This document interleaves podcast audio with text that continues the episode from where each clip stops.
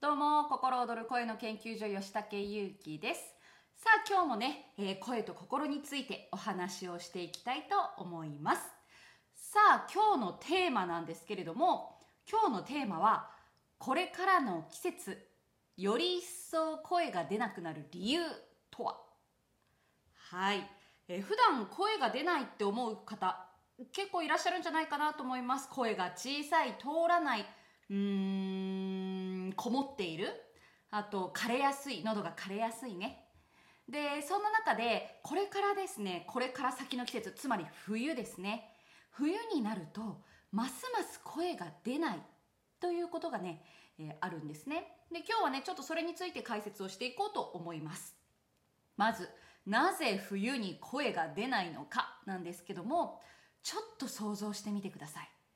ものすごく寒い時。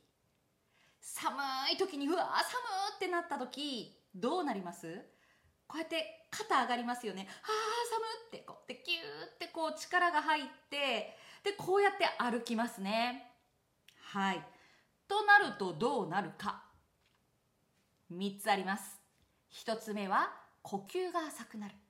呼吸が浅くなるとですね呼吸、えー吐く息って声の材料なんですね。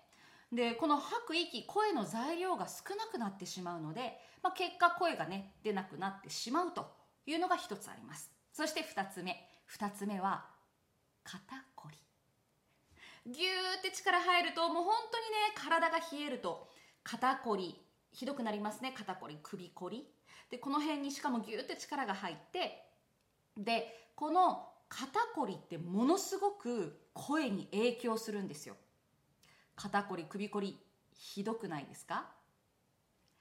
これがね肩こりってね本当に喉が枯れやすくなったり枯らしやすい体の条件がね肩こりなんです。そう。でどうしても寒くなってくるとこの肩こりがどんどんどんどんひどくなってしまう。なのでねちょっとこうやって首をこうほぐしたり肩ほぐしたりこういうのがすごく大事になってきます。だから例えばすごく寒い中ね会社に行ってで朝からね電話応対をする。声が出ないとかね。こういうこともあると思います。あともう体がギューって縮こまるのが当たり前になって普段から声が出ない方も多いんじゃないかなと思います。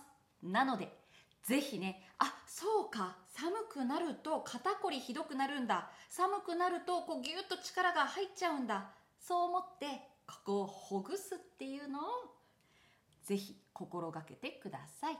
そして3つ目。3つ目はですね心ですね。マインドメンタル。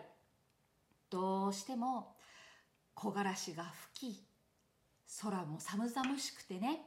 で枯葉がねこうパラパラパラってあるような寒々しい風景の中では心がねオープンになるとかあったかい気持ちになるってなかなかないわけですね。どうしても外の景色っていうのが自分の心もキュッてちっちゃくさせる季節でもあります。はい。でそういう風になってくると自分が内にこもったりとかあとそのわーっとこう楽しいとかねオープンみたいな気持ちになりづらい。ってなってくるともう本当に声と心って連動しているのでどうしてもね声がギューって縮こまってしまってでこう自分の内側後ろの方に行ってしまいがちになる。そうなんですよね。なので例えばこううつうつとしてしまうとか落ち込んでしまうとかなんか私ってなんでいつもこうなんだろうとかね。どうしても後ろ向きになってしまうのもこの季節ですね。ただぬくもりが幸せを運んでくれる時期でもあります。あったかいお鍋が美味しかったり人とのねあったかい会話こう些細なぬくもりっていうのがすごく幸せに感じる時期でもあるのでちょっとねあの体を温めるというのと同時に心を温めるっていうところに意識を向けていくといいのではないかと思います。で本当にどうしてもねあの後ろ向きになったりあと話すのが億劫になったりっていう風になりがちな季節なのでちょっと楽しいことしようとかねちょっとほのぼのしようっていう風に家族や友人同僚まあねパートナーとかと一緒に対話をする時間っていうのを取るのもおすすめです。はい。というわけで、あのー冬になるとねこうやってん？肩こりがひどくなる？あと私なんて言いました？肩こりがひどくなる？というわけで、えー、3つなんですけれども呼吸が浅くなる肩こり首こりがひどくなる喉に力が入ってしまうそして後ろ向き塞ぎがちな気持ちになってしまうので体をね温めたり動かしたりオープンにしたり心が温まるようなことをしていきましょうというお話でした。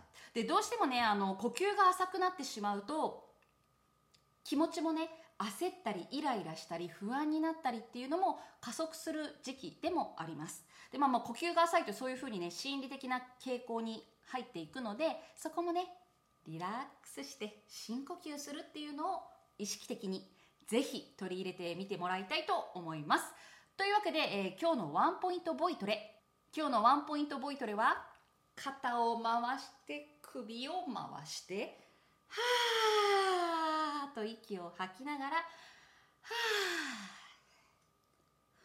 ほっあああああああああと声を出してみてくださいさあ寒い季節になりますがここはね自分のいろいろなものを積み重ねていく時期でもあります糧となる時期ですねぜひ一緒に下へ下へと根を伸ばしながらぬくもりを感じていきたいと思います。ではではまた。